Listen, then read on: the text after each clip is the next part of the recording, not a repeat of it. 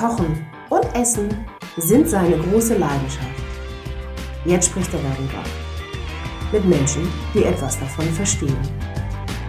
Boris Rogosch, der Food Talker. Herzlich willkommen zu einer neuen Ausgabe des Food Talkers. Mein Name ist Boris Rogosch und ich begrüße heute Sebastian Haarmeister, Küchenchef und Geschäftsführer des Restaurant Horizont in Timmendorfer Strand direkt an der Ostsee gelegen. Sebastian ist so etwas wie ein Spätberufener, der sich erst mit Ende 20 entschied, den Kochberuf zu erlernen, nachdem er einen schweren Autounfall erlitten hatte und Zeit hatte, darüber nachzudenken, ob er den vorgezeichneten Weg als Kaufmann der Versicherungsbranche geht oder aber seiner Passion folgt und Koch wird. Er entschied sich für den Kochberuf und lernte in diversen Küchen, bevor er vor zwei Jahren als Gastgeber und Spitzenkoch mittlerweile im Horizont im Hotel Fontana landete und dieses zusammen mit seiner Familie betreibt. Aber hört selbst, wie sein Weg verlaufen ist, welche Vision er hat und wie er es schafft, sich selbst zu verwirklichen und dabei andere Menschen mit seinem Handwerk glücklich zu machen. Herzlich willkommen, Sebastian Haarmeister. Ich freue mich, dass ich heute bei dir sein darf, mit Blick auf die Ostsee. Du hast dir gerade für uns äh, Zeit genommen zwischen Lunch und äh, Abendgeschäft. Wir haben draußen 24 Grad. Wärst du nicht lieber am Strand jetzt als in der Küche? Nein, überhaupt nicht. Dann hätte ich was falsch gemacht. Also ich liebe das, was ich tue und ähm, gerade diese Tage sind es, äh, die für uns hier mit direkter Strandlage die relevanten Tage sind. Und ähm, wenn ich jetzt neidisch äh, in Richtung Strand schauen würde, dann hätte ich einen grundlegenden Fehler begangen. Naja, ich meine, es gibt ja auch Schlimmeres, nicht? Als, äh, als sein Arbeitsplatz eben, wie gesagt, 30, Kilo, äh, 30 Meter vom Strand entfernt zu haben.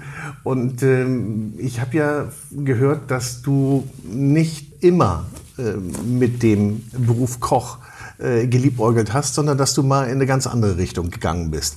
Das heißt, dein Weg war ein ganz anderer am Anfang. Ja, ein wenig zickzack vom Lebenslauf her, da kann man so sagen. Also das war von der Familie her halt vorgegeben. Es war eigentlich immer schon relativ klar. Junge macht Abitur, habe ich dann Gott sei Dank gerade so geschafft.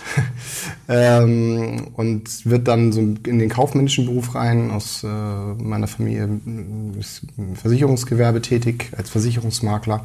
Äh, da war es relativ klar, der Junge geht dahin ähm, und, und macht das. Das war für mich eigentlich ja, wie gesagt. Also klassische Familiennachfolge. Genau man tritt ins elterliche Unternehmen ein und das ja. war die Idee. Ja, genau. Ähm, da habe ich dann meine Ausbildung dann auch gemacht zum Versicherungskaufmann und ähm, habe dann relativ schnell gemerkt, nur so Türklinken putzen und so weiter, das ist es jetzt nicht.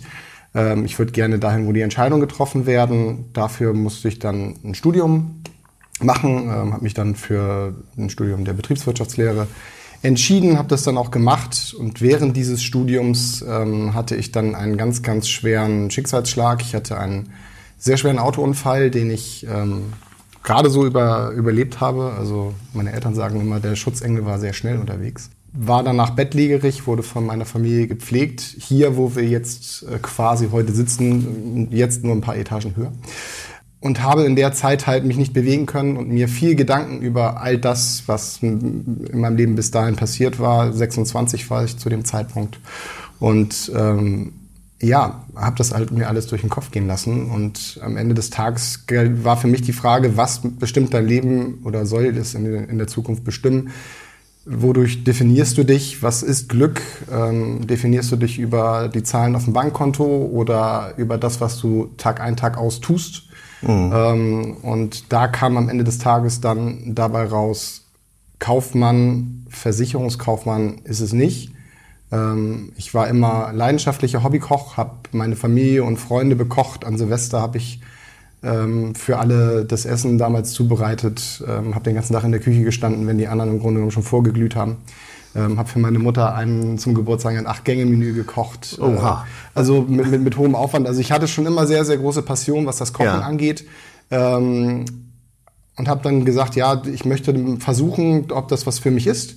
Ähm, habe dann, nachdem ich wieder fit war, in den Semesterferien ein Praktikum am Sülberg bei Karl-Heinz Hauser. Wenn ich, wenn ich da mal eben ganz kurz einhaken kann. Unfall, Schicksalsschlag. Ja. Ähm, du sagtest also, ein sehr, sehr schwerer Unfall, äh, gerade mit dem Leben noch davon gekommen. Ja. Das, das heißt, man ist da in einer Situation und sagt eigentlich, wie sieht das alles zukünftig aus und muss ich irgendwie was radikal ändern, um mein Leben ähm, so zu leben, dass es mich glücklich macht?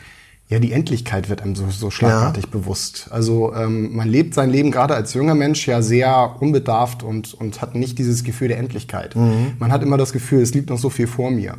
Und wenn einem dann so schlagartig und, und abrupt ähm, vor Augen geführt wird, das hätte es jetzt auch sein können, ganz locker, ähm, macht das was mit einem. Das ist einfach so. Ähm, das, das rückt den Kopf ein bisschen zurecht, sag ich mal. Ja. Die Werte verändern sich ein wenig auch. Jetzt zurückblickend, ähm, wenn man dich ansieht, äh, wenn man dein Strahlen in den Augen sieht, dann war das, äh, war das genau der richtige Schritt. Aber der Weg dahin war bestimmt nicht so einfach. Nach so einer Entscheidung, wenn man diese Entscheidung trifft und sagt, ich fange jetzt noch mal ganz was Neues an, ähm, war sehr spannend. Also es hat auch wieder am Charakter ge gefeilt und, und ähm, war sehr lehrreich. Äh, man kann sich das vorstellen, ich will jetzt nicht jammern, aber ich war halt älter als meine, meine Küchenchefs zum Teil. Ja. Ähm, als Akademiker, als damals dann 28-Jähriger, 27-Jähriger in der Ausbildung, ähm, da haben sich meine Vorgesetzten dann ab und zu auch schon mal so ein bisschen äh, nicht dran gestört, aber ich, hab, ich durfte es dann halt auch mal spüren. Das ist halt auch einfach so. Hat, hattest du eine Vision in der, in der Ausbildung, dass du sagst, also ich will, äh, wo du hin willst? Das heißt, war für dich klar, ich will Spitzenkoch werden, ich will zu den Großen gehören? Spitzenkoch ähm, zu den Großen, äh, ja, weiß ich nicht, aber ähm, ich wollte halt immer mich selber verwirklichen. Also es ist im Grunde genommen, ich sehe mich gar nicht so im Wettbewerb zu anderen oder zu den ganz Großen, sondern ich mache halt das, woran ich Spaß habe, worauf ich Bock habe. Und es ist schön, dass viele Leute das gut finden, aber letzten Endes mache ich das, was mir Spaß macht. Ähm, und ja, natürlich war ich sehr zielstrebig, das bin ich aber sowieso. Ich bin eigentlich immer ein sehr, sehr konsequenter und zielstrebiger Mensch in meinem Leben gewesen. Und habe damals ein klares Ziel verfolgt, dass das hier und heute jetzt so aussieht, habe ich mir damals nicht so richtig vorstellen mhm. können. Muss man ganz klar sagen, die Dimensionen, die das Ganze jetzt mittlerweile angenommen haben, haben sich auch während der Planung erst entwickelt. Aber in der Grundidee, die wir hatten, ähm, dass wir das Hotel von meiner Mutter, die das bis äh, zu unserer Übernahme geführt hat, ähm, und auch sehr erfolgreich geführt hat, dass das passieren würde, das war im Grunde genommen von vornherein der Plan. Ja. Ähm, nur wie gesagt, die Ausmaße und die Dimensionen waren andere. Das heißt, es gab eine Vorstellung, wo es landen wird, aber der Weg dahin, der war noch, ja, den musste man erstmal gehen, nicht? Und ja, die, total. Und die Stationen, die du dann äh, gewählt hast, die waren ja auch jetzt nicht die einfachsten, wie du das gerade sagtest. Also man ist äh, älter als der Ausbilder, da hat man sich bestimmt auch mal die eine oder andere Nettigkeit einfallen lassen. Ja, absolut. Absolut, das gehört aber auch dazu. Lehrjahre ja. sind keine Herrenjahre. Wie gesagt, das hat auch sehr gut getan. Im Nachhinein, äh, währenddessen habe ich gelitten wie ein, hm ein gepeitschter Hund. Aber das ist halt einfach so, ja. aber das, das, das formt. Das ist so. Aber du hast ja dann auch die Zielstrebigkeit gehabt, weil es war deine quasi deine dritte Ausbildung. Ne? Du hast gesagt, da muss ich jetzt ran. Ja gut, also ähm, dann rumjammern hilft ja auch nicht. Also ähm, da musste ich durch. Und ich habe mir meine Station auch nach der Ausbildung sehr, sehr bewusst ausgesucht. Ich war auch immer nicht sehr, sehr lange in einem Betrieb, sondern ich war sehr alt, als ich äh, mich für den Weg entschieden hatte und musste relativ viel in kurzer Zeit sehen. Ja. Und dementsprechend habe ich mir dann immer die Station für kurze Zeitpunkte zum Teil äh, halt ausgesucht. Magst du uns kurz erzählen, oder wie deine Stationen aussahen? Ähm, ja, äh, Ausbildung äh, bei Karl-Heinz Hause am Sülberg gestartet, dann während der Ausbildung gewechselt ins Restaurant Lenz in Duvenstedt. Ähm, danach war ich im The George Hotel ähm, beim Italiener Dacaio. Dann war ich in den USA ähm, habe mir dort Sushi angeeignet, weil das war von vornherein für mich ganz klar, wenn ich ein eigenes Restaurant habe, dann mit Sushi. Deswegen habe ich noch meine äh, zusätzliche Ausbildung gemacht. Das heißt, du wusstest schon, in welche Richtung, in welchen Stil du kochen willst? Ja. ja. Und ähm, natürlich lernt man bei den jeweiligen Stationen immer noch was dazu.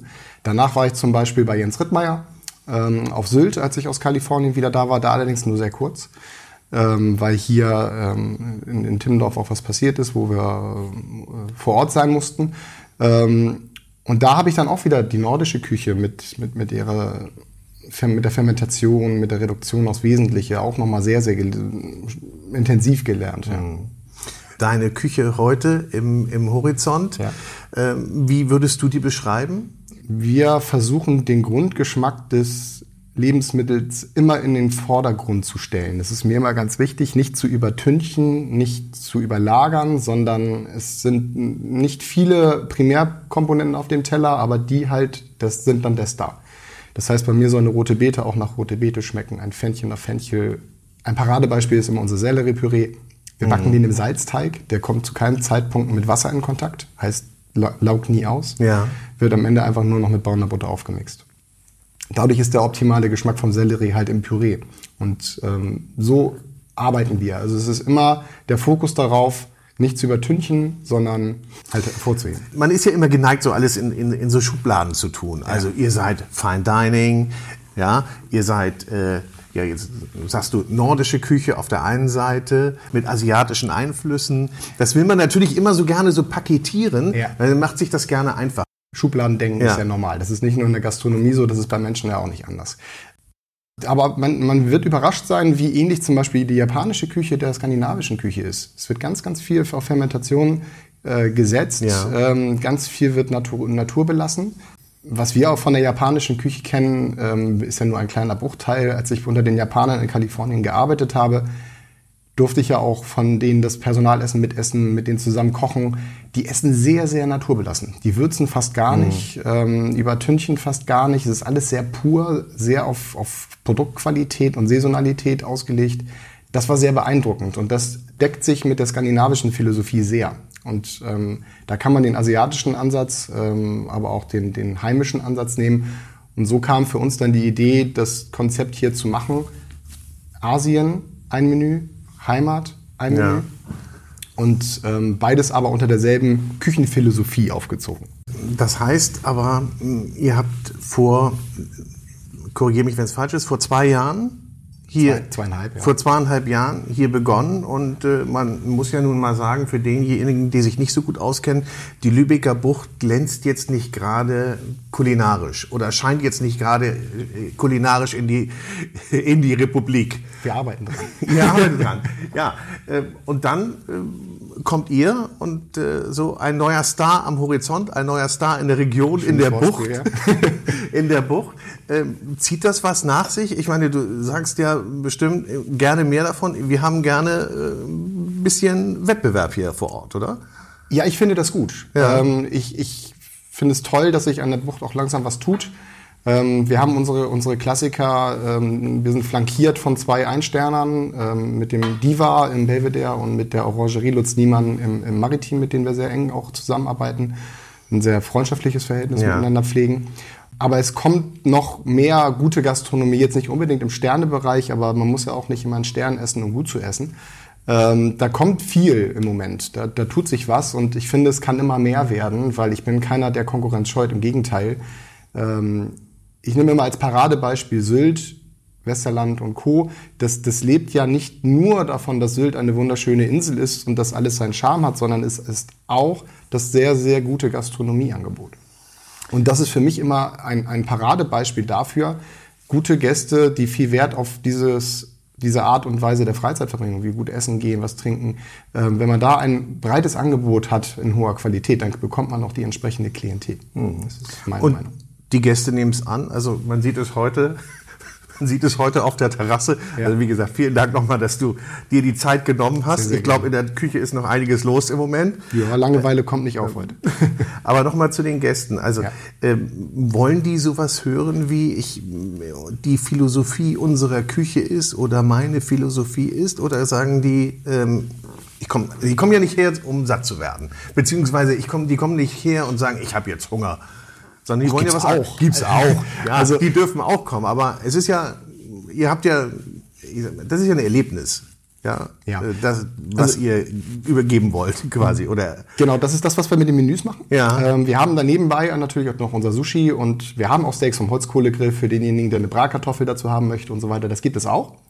Ähm, weil ich finde, wir sind hier direkt am Strand. Man muss auch ähm, nicht immer nur das ganz Verkopfte dabei ja. haben, wie, wie, wie, du da wahrscheinlich gerade drauf anspielst, äh, mit Philosophie und ähm, alles sehr komplex. Ähm, das ist eine, ein, ein Großteil, der uns besonders macht. Aber ich habe bewusst auch gesagt, Steaks gibt es obendrein. Ähm, was ich immer schwierig finde, ist, wenn man einen Vortrag hält oder wenn man das Ganze, wie gesagt, zu verkopft und zu kompliziert die Gerichte sind, wenn Köche für ihr Ego oder für ähm, sich gegenseitig übertrumpfen kochen und den Gast vergessen. Das ist mir in meinen vergangenen Stationen, ich werde da jetzt keine Namen nennen, aber es ist in ein, zwei Stationen passiert. Das ist natürlich wo, schade, dass du keine Namen nennst. ja, aber es ist in ein, zwei Stationen passiert, wo ich gesagt habe, Leute, da, das versteht doch kein Mensch, was ihr hier gerade macht. Mal als Beispiel, da haben wir eine, eine Remoulade defragmentiert und haben die einzelnen Bestandteile in, an, in andere Texturen gebracht und das dann alles zusammen wieder auf den Teller gefügt. Okay. Ist ja witzig, ja. kann man machen. Aber das versteht doch keiner. Das ist für mich immer schwierig, wenn, ähm, wenn die Köche halt sich gegenseitig irgendwie übertrumpfen und nochmal was, ein, Tupfer mehr oder sowas. Ähm, das habe ich ganz am Anfang auch so ein bisschen gemacht und so, äh, da will man zeigen, was man kann. Ähm, das macht aber manchmal halt auch einfach keinen Sinn, alles auf den Teller raufzupacken, was man halt kann. Äh, es muss halt Sinn machen und dem Gericht gut tun und, und Spaß machen. Und ähm, wir werden in den letzten sechs Monaten bis zum letzten Jahr immer einfacher von unserer Anrichte, von, von der Konzeption der Gerichte. Ähm, wir verkomplizieren das nicht mehr. Ich habe jetzt gerade einen Kaisergranat auf der Karte, da ist ein Verjüge drüber, da ist grüner Spargel mitverarbeitet, einmal gegrillt und einmal mit einer Soße und das war's. Und das versteht noch ein Gast, da kommt dann noch hinterher. Ja. Wenn ich anfange, ein, äh, ein Potpourri von, von Zubereitungsarten und Produkten auf dem Teller zu erklären, weiß der Gast die ersten zehn Komponenten schon wieder nicht mehr, wenn ich fertig bin mit dem Erklären. Und das ist etwas, was, was ich als eine Weiterentwicklung äh, unserer Küche verstehe, weil letzten Endes mache ich das alles für die Gäste und ja. nicht für mein Ego. Das wollte ich gerade sagen. Ich meine, man kann natürlich experimentieren und man kann natürlich sagen, super, was mir da wieder gelungen ist genau. und sich selber loben, aber am Ende kommt das Lob von den Gästen und, ähm, und äh, indem sie dir ähm, sagen, es war großartig, ich habe einen tollen Abend gehabt äh, und wiederkommen. Genau. Ähm, und, und man kann sich, glaube ich, dabei trotzdem selbst verwirklichen. Ähm, es sei denn, man sagt, ich will Küche jeden Tag neu erfinden, aber dann ist das, äh, ähm, dann ist es wahrscheinlich auch hier nicht der richtige Ort dafür. Nicht? Das auch. Ähm, man muss auch immer, immer, immer sehen, ähm, an welchem Standort man sich befindet, ähm, wo man was machen kann. Wir sind ein Touristenort. Wenn ich jetzt hier ähm, eine Sphäre nach der anderen äh, in verschiedensten Geschmacksrichtungen rausgeben würde, das würde, das würde hier einfach keiner mögen. Das, da, da, hätte ich einfach vielleicht fünf Gäste am Abend ähm, und, ja. und, und äh, würde so nicht klarkommen. Deswegen, ähm, das ist aber auch gar nicht, wie gesagt, meine, meine Intention und gar nicht das, was mir so viel Spaß bringt, mhm. sondern letzten Endes bin ich Gastgeber. Ja. Das, das steht so richtig Bottomline unter allem, weil nur Koch sein bringt nichts. Ich bin auch selbstständig ich muss meine Mitarbeiter bezahlen, habe, habe, habe den einen oder anderen Angestellten hier umlaufen ähm, und dafür brauche ich Gäste, zufriedene Gäste, die, wie du sagst, äh, immer wieder kommen. Ja. Naja, und da tut, äh, da ist es ja vielleicht auch ganz hilfreich, dass du mal BWL studiert hast bei all dem, nicht? Oder ja. schadet nicht? Nein, es schadet nicht. Ein Koch, der rechnen kann, hilft. Ja, ja. es hilft. Aber nochmal äh, ganz kurz zurück zum experimentellen oder nicht experimentellen, aber ähm, zur Frage der Trends. Es gibt ja immer mal wieder Trends, die durchs Dorf gejagt werden, wo man sagt, so, das ist jetzt der heißeste Scheiß, das muss man jetzt mitmachen. Bist du da so einer, der da sagt, ich gucke mir das an, aber ich greife nur jedes Dritte mit auf? Oder äh, wie stehst du zu diesen ganzen äh, trendigen Geschichten? Also ich finde, Trends sind gut. Ich bin aber vorsichtig, ähm, ob das Sinn macht. In LA, wo ich ja auch eine starke Bindung zu habe, da kommen ganz, ganz viele Food-Trends her. Da ist jetzt gerade, ähm, ich weiß gar nicht, ob es überhaupt noch aktuell ist oder schon wieder ein alter Hut, ähm, mit viel Asche wird da gearbeitet mhm. und diese ganzen Superfood-Geschichten und so weiter und so fort da springe ich nicht mit drauf, weil ich finde, das macht auch nicht immer so Sinn. Ähm, ist ja auch äh, mit dem Thema der Umwelt und so weiter mhm. und so fort, ob wir dann jetzt Gucci-Bären einfliegen müssen für die Werte äh, und so weiter und so fort, ob das alles so Sinn macht. Ich bin auch kein so richtig großer Freund der Avocado mehr. Ähm, ich verwende sie noch, aber ich versuche es schon weniger zu machen, weil auch da, wenn man sich mit dem Thema Avocado auseinandersetzt, ähm, was die an Wasser brauchen für die Produktion von Avocados und mhm. wie was in Südamerika da unten damit dafür dann äh, aufgeopfert wird, ist immer schwierig. Also da bin ich halt mit Trends, klar, äh, bestimmen sie das. Wenn der Gast das äh, fordert, dann kommt man dem zum Teil nach. Aber ich bin nicht sehr trendgesteuert. Ja, ja. Also äh, so Thema äh, äh, Algen, Insekten findet man bei dir wahrscheinlich nur nur im reduzierten Maße bis gar nicht. Ja, wir haben uns ja auf, der, ähm, auf dem Food Innovations Camp in Hamburg genau. kennengelernt. Da hatte ich ja auch einen jungen Mann, der Insekten äh, mit angeboten hat, äh, mit dem ich mich auch ausgetauscht habe. Finde ich sehr spannend. Ist auch ein Stück weit die Zukunft. Wenn man ernährungstechnisch äh, schaut, wir brauchen Proteine, welche Fläche Insekten in Anspruch nehmen. Ähm, nur wie du gesagt hast, die Menschen kommen zu mir, um was zu erleben, nicht um satt zu werden, nicht um Proteine einzunehmen, sondern es ist ein Erlebnis. Das kann man sicherlich als Gag mal mitverwenden. Ähm, aber wenn ich da jetzt nichts vorher Bescheid sagen würde und hätte dann eine kandierte, ich weiß nicht, was auch immer, Heuschrecke, mhm. ähm, auf meinem Dessert drauf, ähm, ich glaube, das würde der Gast hier nicht gut finden. Und ähm, ja, ich, ich bin ein, ein, ein, Freund davon, dass Dinge weiterentwickelt werden, weil stehen bleiben ist, ist schwierig. Mhm. Aber es muss immer Sinn machen und auch zum Konzept passen. Aber du sagtest gerade Food Innovations Camp, äh, da äh, haben wir uns getroffen auch. Ähm, das heißt, du warst da in der Jury, äh, soweit ich das weiß? Nee, ich bin Mentor gewesen. Ach so, Mentor. In der okay. Jury war ich nicht. Ah. Äh, Mentor, ähm, habe mir Konzepte, äh, das ist im Grunde genommen äh, Speed Dating kann man sich ja. das vorstellen. Und dann gab es da kleine Pitches in 15 Minuten Länge, wo die ähm, Gründer ihre Produkte den jeweiligen Mentoren vorgestellt haben und ich konnte dann halt meinen Feedback äh, aus, ja. aus meiner Sicht dazu geben. Aber das ist schon, glaube ich, ein wichtiges Thema auch für dich, ne? Nachwuchsförderung, äh, ja. ähm, beziehungsweise äh, die die, ähm, die Trommeln zu, wie sagt man die, die, die Glocken zu läuten, ne? ja, ja, für, genau. für dein, äh, äh, für das, für das Gastronomiegewerbe äh, und da schon was für, dafür zu tun, dass man auch hier ähm, auch einen entsprechend guten Nachwuchs bekommt. Ja, das ist ja ein, ein bekanntes Problem, dass in der Gastronomie Nachwuchsschwierigkeiten sind. Ich ja. meine, äh, meine Branche hat auch lange Zeit geschlafen und viel dafür getan, dass, dass das Image nicht mehr das aller, allerbeste. Deswegen gehe ich was, was du wahrscheinlich angesprochen hast, mit ähm, gehe ich in Schulen, ähm, versuche ja. Werbung zu machen für meine Branche, nicht nur für meinen Betrieb, sondern einfach ähm, wieder ein bisschen Bock auf äh, die Gastronomie zu schaffen bei den, bei den jungen Leuten, ähm, weil das fehlt uns. Leute in, in jungen Jahren, die sagen, ja, ich habe Lust auf das, was in der Gastronomie so stattfindet, ob es jetzt Service, Küche oder oder oder ist. Mhm. Und ich glaube auch, dass die meisten gar nicht wissen, was für ein Beruf das ist, sondern äh, eher davon abgeschreckt werden von Äußerlichkeiten, die da heißen, Arbeitszeiten sind nicht unbedingt so, wie man sich die äh, vielleicht als Jugendlicher vorstellt erstmal. Das ist alles Teamwork. Ähm, ich, ich komme auch früher, ich habe äh, auch früher Tennis gespielt, Einzelsport oder Basketball im Team. Ich war immer lieber beim Basketball. Ich war immer ein Teamplayer. Ich habe das immer im, im, Team gut gefunden und ähm, so lebe ich das jetzt hier auch. Ähm, bei mir ist die Hierarchie etwas flacher, als sie in manchen Küchen so üblich ist. Ähm, aber wir arbeiten nur zusammen. Das äh, funktioniert alles nicht alleine. Ich, wenn ich da alleine um Herdblock rumrenne, kriegen vielleicht fünf Leute am Abend was Gutes zu essen und ansonsten passiert gar nichts. Ja. Ähm, das ist alles eine Organisation und, und Teamfrage. Und äh, das macht irre viel Spaß. Also das ist wirklich, ähm, wir geben uns auch jeden Abend immer die Faust. Es ist eine unheimliche Motivation und jeder Tag ist anders. Es gibt keinen gleichen Tag. Also ich kann mich nicht erinnern, dass ich mal identische Tage hatte, seit ich den Betrieb habe oder seit ich in der Gastronomie arbeite. Ja. Und ähm, man macht Menschen sehr, sehr glücklich mit dem, was man da als Team vollbringt. Und das macht irre viel Spaß. Du hast ja unterschiedliche Stile auch kennengelernt. Ne? Ja. Du hast sicherlich Küchenmanagement bei Peitsche kennengelernt und, ja. und noch anderes. Ja. Also ich hatte sehr äh, autoritäre Chefs. Ich hatte ähm, Choleriker und ich hatte auch sehr, sehr, sehr, sehr liebe Chefs, die im Grunde genommen wieder fast zu weich und zu lieb waren. Mhm. Also es gibt verschiedenste Formen der Führung.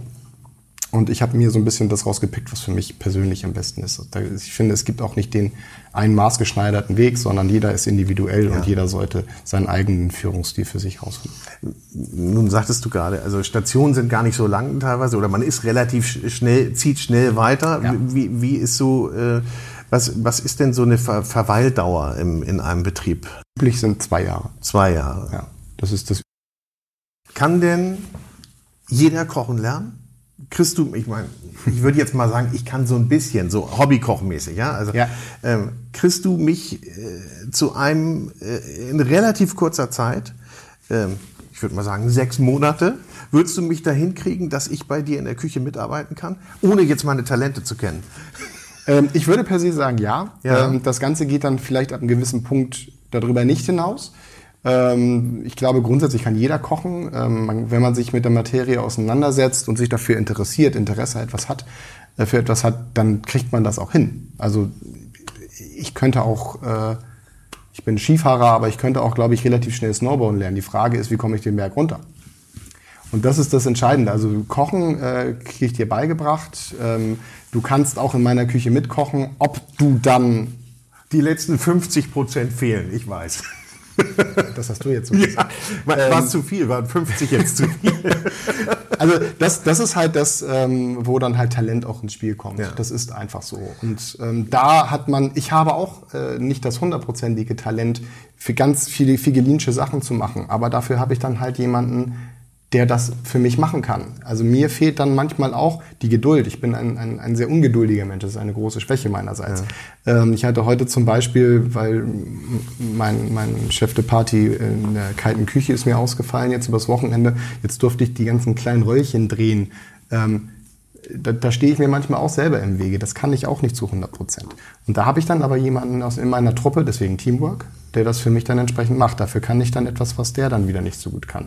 Mein Vater hat das mal so schön gesagt, vom Zentimetermaß kann keiner den vollen, äh, vom Metermaß kann keiner den vollen Meter, sondern vielleicht 60, 70. Ähm, und den Rest muss man halt gucken. man, man muss die anderen nur finden, die das mit ausführen. Richtig, ja. genau. Und das ist äh, etwas, was ich Gott sei Dank sehr früh mitbekommen habe. Ich muss nicht alles können. Ich muss nur jemanden da äh, in meiner Truppe haben, der es für mich erledigt, wenn ich es nicht kann.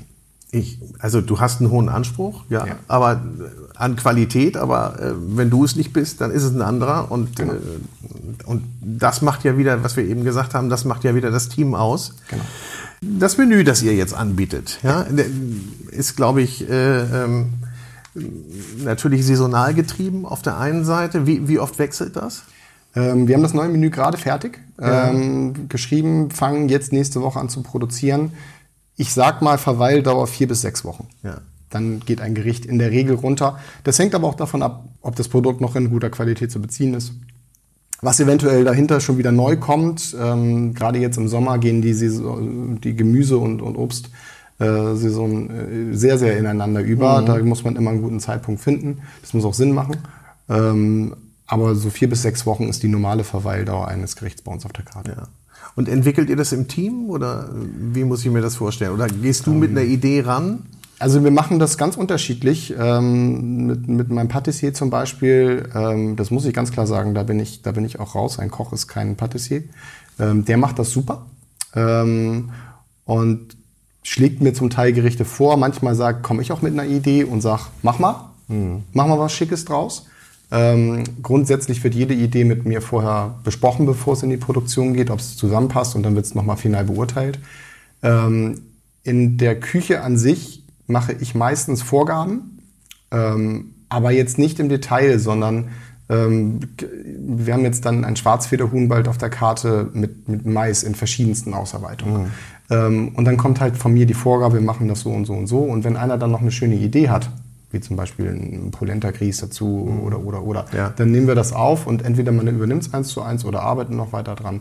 Aber es ist immer auch eine Zusammenarbeit mit meinen Köchen, weil ich finde es ganz wichtig, dass die Jungs auch teilhaben an dem Ganzen und nicht einfach nur vorgesetztes abarbeiten, sondern dass sie sich mit dem identifizieren, ja. was sie da machen. Und das ist ganz wichtig, dass man dann auch weiß, man hat da auch äh, Ideen und die werden auch übernommen. Ja. Das finde ich ganz wichtig. Und das heißt, wie, wie lange dauert das, da, so eine Entwicklung? Äh, das ist ganz unterschiedlich. unterschiedlich. Es, gibt, okay. es gibt Karten, die schreibe ich an einem Nachmittag. Ja.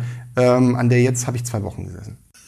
keine Regel, kann man keine Regel von ableiten. Nein, das, das, ja. ist, äh, das ist ganz unterschiedlich. Manchmal, ähm, also wir machen ja zum Beispiel auch ähm, zweieinhalb Wochen bis drei Wochen Urlaub im Jahr. Das ist äh, ein kompletter, eine komplette Schließphase, die ist ja. immer Ende Januar und Anfang Februar.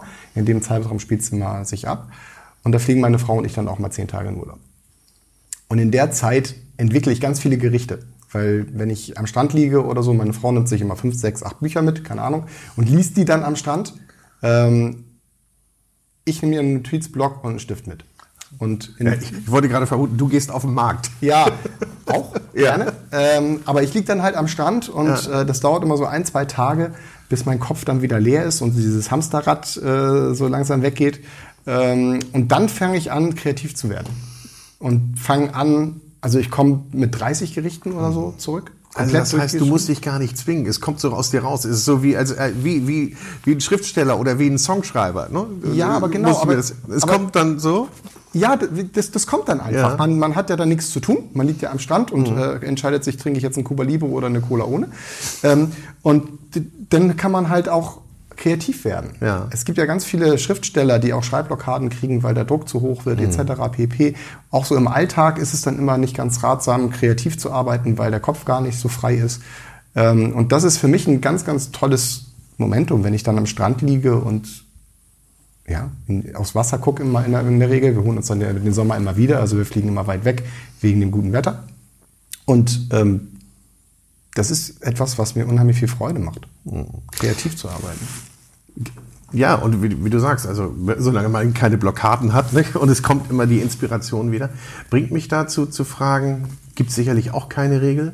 Äh, nun bist du Späteinsteiger, wenn ich das so sagen darf. Musstest dann ein bisschen Gas geben, um dahin zu kommen, wo du hinkommen wolltest. Also, du warst ja auch schon ein bisschen geformter als meinetwegen äh, ein auszubildender Lehrling mit 17, 18. Ja? Absolut. Ähm, wie lange kann man das machen? Wie, wie lange kann man so auf höchstem Niveau äh, in der Küche arbeiten, kochen? Ähm, gibt Vorbilder, die können das ganz lange. Es gibt aber auch viele, die sind genau. auch irgendwann ausgebrannt. Gibt keine Regel wahrscheinlich. Ich oder? glaube, das ist wieder so, so individuell, wie der Mensch ist. So ja. ist da die, die Verweildauer. Es ist auch immer die Frage, in welcher Position befinde ich mich? Mhm. Bin ich in einer Position, dass ich sage, ich bin Küchenchef oder Küchendirektor dass ich Büroarbeit quasi primär mache und mhm. nur noch im Grunde genommen Vorgaben gebe und kontrolliere?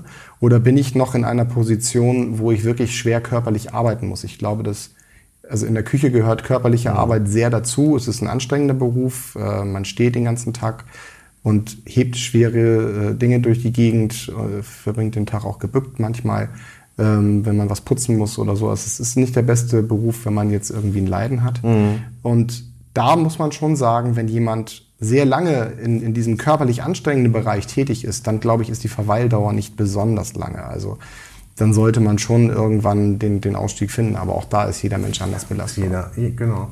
Ist das denn so, dass du, ähm, dass du auch äh, selber einkaufst, selber einkaufen gehst, Produkte auswählst? Produkte auswählen ja, aber ja. Ähm, ich arbeite mit vielen Großhändlern zusammen. Du hast ich habe, Quellen. Genau, ich habe wenig die Zeit, auf Märkte zu gehen ja. in meinem Alltag oder ähm, an den Niendorfer Hafen zum Beispiel. Ähm, das habe ich weniger. Das mache ich ab und zu, aber fürs Restaurant selber ähm, ist das jetzt nicht primär. Ich werde da eher von meinen Großhändlern angerufen und die sagen mir, Herr Messer, ich habe da gerade die Seezunge überhaupt. Und wenn mir jemand einen, einen nicht mehr ganz so frischen Fisch oder Fleisch äh, hierher fährt, dann kriegt er den sofort zurück, wenn ich ihn überhaupt annehme. Das ist auch passiert? Ja. Okay. Ähm, ja gut, auch, auch die haben, äh, das sind auch große Firmen, ja. ähm, auch die haben nicht immer nur Top-Ware, das ist einfach so. Ähm, da haben die teilweise gar keine Chance.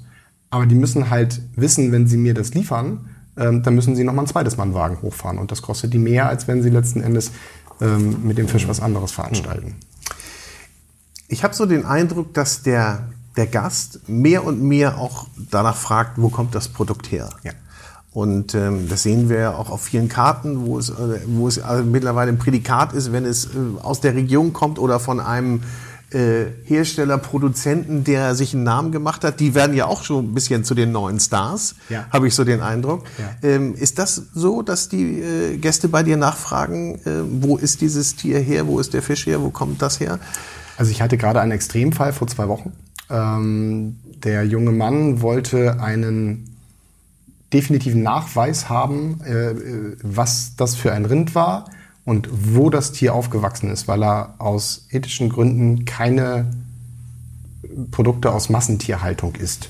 Mhm. Ähm, das war sehr extrem. Diesen konkreten Nachweis konnte ich in dem Fall nicht erbringen. Da hat er dann sich auf was anderes ähm, beschränkt. Ich habe teilweise meine, meine Bezugsquellen, mit denen ich teilweise halt auch befreundet bin. Also ein Beispiel davon, der ja auch so ein bisschen ein Star langsam wird in der Szene, ist Thorsten Pistol. Pistole Hardcore Food. Mhm. Mit dem bin ich angefangen. Äh, damals vor drei Jahren wurde mein Herdblock auf der Messe von der Firma Lohberger eingeweiht und da war er mit am Stand das erste ja. Mal auch. Also wir haben quasi zusammen gestartet. Das verbindet uns. Und der hat auch eine, eine kleine Zanderzucht und ver vertreibt halt sehr, sehr hochwertige individuelle Produkte. Und ich merke, wenn ich diese Geschichte dazu erzähle, die Gäste wollen, viele wollen ein mhm. Storytelling dazu haben, manche wieder nicht. Das ist wieder sehr individuell. Auch individuell, ja. Genau. Ähm, aber viele freuen sich, wenn man da so ein bisschen was zu erzählen kann. Und in dem Zeitalter jetzt, wo die Aufmerksamkeit schon auf die Massentierhaltung und so mhm. äh, gelegt wird, ist es schon wichtig, dass man halt nicht das günstigste Huhn auf dem Markt hat. An dieser Stelle äh, kann ich einmal ganz kurz auf meinen vorherigen äh, Interviewpartner Arne Blesing von Elbwild hinweisen, ja. ähm, der ähm, ja die ähm, Rinder ähm, auf der Weide schießt und da auch genau den äh, natürlich den Bezugsnachweis hat und nur mit diesem Bauern oder mit einem bestimmten Bauern zusammenarbeitet oder vorrangig. Also ich bringe euch gern mal zusammen. Gerne. Ich mag sowas. Ich, ja. ich finde das toll. Ähm, das ist aber mehr was für unsere Menükarte als fürs äh, High-Frequency-Geschäft, ja. sage ich jetzt mal. Ähm, aber das ist eine ganz tolle Sache, wenn man weiß, was man da, was man da hat. Ja, ja aber auch da äh, glaube ich, es ist natürlich auch äh, eine gewisse Klientel, die das interessiert und danach fragt. Und äh, genau. es gibt natürlich ganz, ganz viele äh, nach wie vor, äh, denen das egal ist. Ähm, und da ist auch immer die Frage natürlich, ähm, zahlt man zahlt man, ich will jetzt gar nicht nur auf euch gehen, aber im, im, in der gehobenen Gastronomie gibt es da, ähm, gibt's da einen Trend, wo man sagt, also da gibt es nicht oder sind nicht bereit, äh, ähm, das auszugeben? Ähm, das hängt, glaube ich, wirklich ganz stark davon an, ab, wie ein Restaurant sich ausrichtet, was die Zielkundschaft ist. Mhm. Ähm, wenn man auf die breite Masse schielt, gibt es eine gewisse Preissensibilität. Äh, die haben, wir haben uns ja auch nicht von Tag 1 äh, so hingestellt und gesagt, so, wir machen jetzt unser Menü für 120 Euro. Ähm, das fahren wir dann jetzt im Grunde genommen. Ja. ja? Ähm, das hat sich halt auch weiterentwickelt mit der Zeit. Wir sind an den Start gegangen und waren ein ganz klassisches à la carte Restaurant. Ähm, wir haben aber gemerkt, unsere Klientel entwickelt sich immer mehr in die Richtung, dass wir das so machen können und haben dann halt immer speziellere Produkte gekauft. Wir sind da halt unserer Klientel gefolgt mhm. und ähm, haben unsere Philosophie immer konsequenter und immer weiter entsprechend entwickelt. Das ist, glaube ich, auch das Wichtige, nicht? Dass, dass man auf, auf seine Klientel hört und ja. mit der mitgeht und, und das dann auch danach ausrichtet. Ja. Ich habe natürlich noch eine oder zwei Sachen auf dem Herzen, die ich dich fragen möchte. Ähm, und zwar das eine äh, ist, ist ein Blitzrezept. Gerne nicht so aufwendig, vielleicht fünf Zutaten, aber ich will dich nicht darauf festnageln, aber so, ähm, was, ich fragte vorhin, kann ich das auch machen oder kann ich das auch lernen, aber was so jeder, der auch vielleicht nur halbwegs begabt ist, hinbekommt. Also da würde ich jetzt einfach mein absolutes Lieblingsessen nehmen, ähm, ist zufälligerweise ein Dessert, ähm, Creme Brûlée. Creme Brûlée ist äh, ein ganz klassisch französisches Dessert. Ähm, fünf Zutaten, ja, kommt ungefähr hin. Ähm, ist von der Zubereitung jetzt nicht so kompliziert. Man muss einfach nur sich an gewisse Vorgaben halten. Ähm, dazu gehört Eigelb, weißer Kristallzucker, Vanilleschote, Sahne und Creme fraiche in meinem Rezept. Ja. Das wird eine Masse, die man im Wasserbad stocken lässt. Das füllt man dann in Schalen. Ähm, diese Schalen schiebt man dann in den Ofen auf dem Blech auf, äh, zwischen die Schalen gießt man ein bisschen Wasser, damit äh, die Feuchtigkeit im Garraum erhalten bleibt und auch die Temperatur äh, konstanter bleibt und die Schalen sich nicht so erhitzen. Und dann schiebt man das bei 90 Grad eine Stunde lang in den Ofen. Das Ganze lässt man dann kalt werden. Und wenn es dann kalt ist, kann man das mit braunem Zucker überstreuen und abflemmen. Und dann ist es eine Creme Brûlée. Man muss ich aber auch einen Bunsenbrenner haben, ne? Ja, man kann es tatsächlich auch mit einem sogenannten Salamander oder einem Ofen mit Oberhitze machen. Ja. Das geht auch. Okay. Das geht nur nicht so gut, Ja. weil da muss man halt ein bisschen gucken, ähm, wenn der Ofen mit, mit Oberhitze hat, man muss die Schale ein bisschen drehen, weil diese Oberhitze in den Privatöfen ist meistens nicht besonders gleichmäßig. Und da kann es passieren, dass die eine Mhm. Ja. Seite schwarz ist und auf der anderen Seite von der Schale noch nichts passiert ist. Klingt nicht so aufwendig, wie der eine oder andere denkt, wahrscheinlich die Creme Brûlée. Die Zeit ist natürlich 90 Minuten. Ne? Äh, Ja, man- eine Stunde, sagtest du? Eine Stunde, Eine Stunde. Äh, und- und man muss ja auch noch die Masse, die Masse zusammenrühren, Muss man dann ein bisschen auskühlen planen? lassen. Es ist etwas, was Vorbereitungszeit braucht. Wenn man es dann aber zubereitet, also das Ganze zu brülieren, also Ja. die Karamellschicht herzustellen, geht in 30 Sekunden. Und man ist der Star. Ne? Wann hast du denn das erste Mal gekocht? Kannst du dich erinnern? Äh, das müssten wir tatsächlich meine Eltern fragen.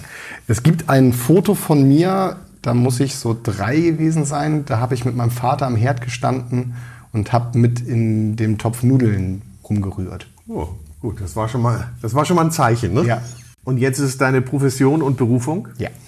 Und ähm, was gibst du denn anderen mit? Oder, oder andersrum gefragt, hast du ein Motto, das dich begleitet, das du auch anderen mitgeben könntest? jetzt ganz losgelöst vom Kochberuf, ähm, dem Herzen folgen. Und ich bin der Meinung, wenn man das macht, was man gerne macht, was man liebt, dann macht man es automatisch gut. Ob man es besser macht als andere Dinge, kann ich nicht beurteilen. Aber ich denke, wenn man hinter dem steht, was man macht, und wenn man jeden Morgen gerne aufsteht, zur Arbeit geht und, und einfach genießt, was man tut, dann macht man das immer besser als etwas anderes, was, wo man keine Freude dran hat. Das ist etwas, was ich mitgeben würde. Ja. Ja, ich glaube, das, das ist auch dann der Punkt, nicht? Dass dass du das auch wirklich findest und auch dich dann auch überwindest, wenn du mal einen anderen Weg gegangen bist, dass man da dann auch noch wieder umschalten kann. Ja. Nichts ist für immer. Ja? Genau. Nichts ist für immer. Auch unser Gespräch das jetzt gleich zu Ende ist. Weil Du musst jetzt gleich wieder in die Küche oder darfst gleich wieder in die Ja. Küche, muss man ja eher sagen. Ja. Im Horizont, ähm, im schönen Ort Timmendorfer Strand und ähm, ja und wunderbar natürlich auch, was wir noch gar nicht erwähnt haben ähm, oder ausgiebig erwähnt haben, ähm, ist euer Hotel. Ähm, wie viele Zimmer habt ihr? 19. 19 Zimmer. Die weiße Perle am, am Ostseestrand. Das sind wieder so Werbesprüche. Ja. Äh, ja, wunderschön. Also man sollte sich mal ein Wochenende hier gönnen bei euch könnte sich und, lohnen, ja. und sich verwöhnen lassen. Ähm, und es gibt ja auch, was wir gar nicht angesprochen haben, machen wir auch nochmal schnell, es gibt ja auch noch so ein kleines Strandhäuschen, äh, wo es auch ein paar Leckereien gibt, die äh, dann auch, wo es dann ein bisschen casual, sehr casual zugeht. Genau, Kann. das In Badehose und T-Shirt kann ich mal antanzen. Von bis, genau. Das ist das, was das Milchhäuschen, so heißt es, so spannend macht und was ich so, so, so schätze. Es sind Familien, es sind Geschäftsleute, die teilweise in der Pause kommen, äh, von äh, arbeitende äh, Leute hier aus der Ecke, machen da ihre Mittagspause. Das ist halt wirklich schön. Es ist ungezwungen, es ist direkt am Strand, näher ans Wasser kommt man in Timmendorf schlecht. Ähm, und es gibt vom Weißwein von Markus Schneider über einen selbstgemachten Caesar Salad, äh, Burger mit Angus-Rindfleisch, äh, alles, was das Herz so begehrt. Selbstgemachten Milchreis. Ja, also jeder, Quarkspeise je- aus je- Judental. jeder kommt hier auf seine Kosten Ja. und äh, man muss nicht immer nach Sylt fahren. Man kann auch an den Timmendorfer Strand kommen. Das Glück ist manchmal deutlich näher. Ja. Sebastian, vielen Dank. Hat Sehr, mir sehr riesig Spaß gemacht. Hat Spaß gemacht. Super.